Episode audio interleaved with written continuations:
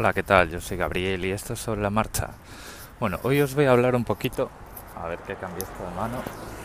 Os voy a hablar un poquito de, bueno, pues un personaje eh, bastante vergonzoso de la prensa española que se llama Salvador Sostres y que, bueno, pues una vez más con la muerte de Stephen Hawking, eh, Hawking o Hawkins, nunca, nunca sé cómo es el apellido, no sé si es en plural o en singular, pero bueno, sabéis a quién me refiero, al, astrofísico eh, responsable del vamos, de la teoría de la radiación de Hawkins, de los agujeros negros, del teorema de la pérdida de información y de la conservación de información con respecto a los agujeros negros, etcétera, etcétera. Que bueno, que es un personaje bastante importante. Bueno, pues este este mercachifle ¿no? de Salvador Sostres pues sacó un artículo en un blog de segunda en ABC eh, bueno pues haciendo como decía Sergio Resolís un montón de falacias eh, contra el hombre e incluso con el atrevimiento de tachar de que eh, de, tachar cosas como los agujeros negros que ya se han detectado más de dos y más de tres de cosas que eh, nada tienen de científicas, ¿no? que son una especie de eh, tontería, eh, negacionista de Dios y cosas, bueno, historias. Em, ha habido así algo de revuelo con este artículo por ahí. Yo tengo que confesar que he hecho clic en él y he leído todas las tonterías que ponen y lo que lo único que quería decir aquí, o sea, no, no os voy a decir que que lo leáis porque no merece la pena, es simplemente que me da bastante vergüenza ajena eh, el hecho de que en la prensa española se mantenga a gente eh, en plantilla, en nómina, escribiendo basura, eh, simplemente para que los demás nos indignemos, entremos a leer ese artículo y digamos que entremos a odiar un poquito, ¿vale? O sea, está claro que bajo cualquier punto de vista lo que escribe este tío es basura, como la mayoría de sus opiniones. No las conozco todas porque supongo que solo vomita cierta parte de ellas en, en su blog. Entonces, bueno, pues a lo mejor el hombre pues tiene alguna opinión respetable, como por ejemplo si se puede adelantar por la derecha en autopista o no, y cosas así que entran dentro del sentido común. Probablemente ahí no tenga opiniones demasiado exóticas, pero bueno, es, es un tío que es conocido por, por toda la basura que suelta, basura misógina, basura racista, todo este tipo de cosas, ¿no? Entonces, eh, lo que me parece una vergüenza eh, nacional total, que medios de comunicación que, independientemente de cuál sea la ideología que eh, apoyan, si es que un medio de comunicación debería poder permitirse el lujo de apoyar una ideología saliendo de la neutralidad,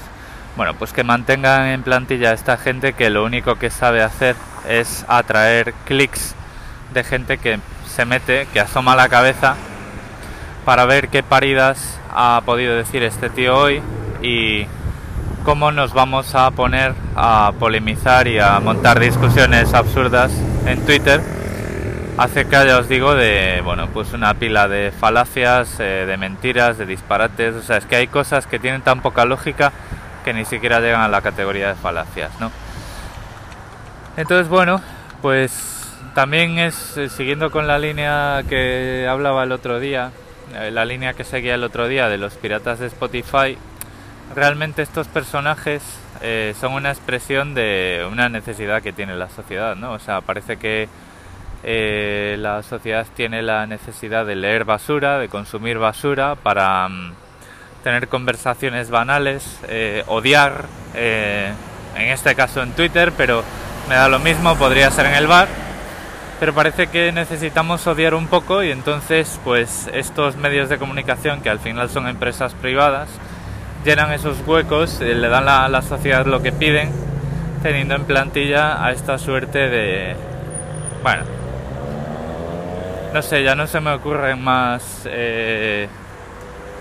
más cosas que no sean malsonantes, o sea que, bueno, ya sabéis de quién hablo, ya sabéis cómo se las gasta.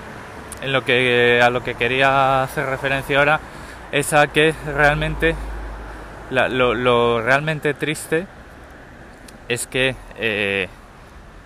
lo que escribe este tío tiene demanda, ¿vale? Pero, o sea,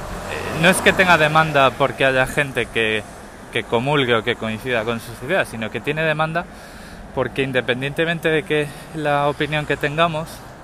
cada vez que hacemos clic en sus artículos para ver lo que se le ha podido, la, vamos, la paja mental que se ha podido hacer para escribir toda esa suerte de chorradas, que, a ver, todo hay que decirlo, el tío sabe manejar el lenguaje porque tiene frases que, aunque sean una estupidez, están bastante bien escritas, ¿no?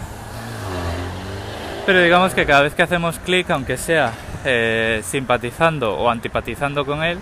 pues le estamos dando dinero y le estamos dando dinero a ABC y le estamos sosteniendo ahí en su plantilla, en su pedestal, eh, mientras él lo que hace es directamente tirar basura y tirar tomates podridos a todo el mundo que lo lee, ¿no? Porque es, lamentable. Entonces, bueno, eh, esta es la reflexión de hoy. No sé si tenéis vosotros anécdotas parecidas de este personaje o de cualquier otro que queráis compartir por aquí. Pero bueno, para eso estamos, para hablar. Eh, os animo a que no leáis el artículo acerca de Stephen Hawking para no darle vuestro dinero eh, generado a través de la exposición de anuncios ante vosotros y simplemente pues que eh, este episodio es una, una, reflexión para decir pues qué es lo que está mal no para que al final esta gente tenga un hueco en la sociedad y esté suministrando a la gente su dosis diaria de odio, su dosis semanal de odio y su dosis semanal de eh,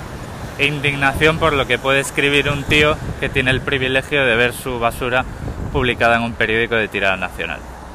Lo dejo por aquí, que ya estoy llegando a la parada de tren, que ahora eh, mis, mis paseos en vez de terminar en, en la oficina terminan en una parada de tren. Entonces, bueno, pues ya nos vamos escuchando os dejo el micrófono abierto como siempre y que por cierto,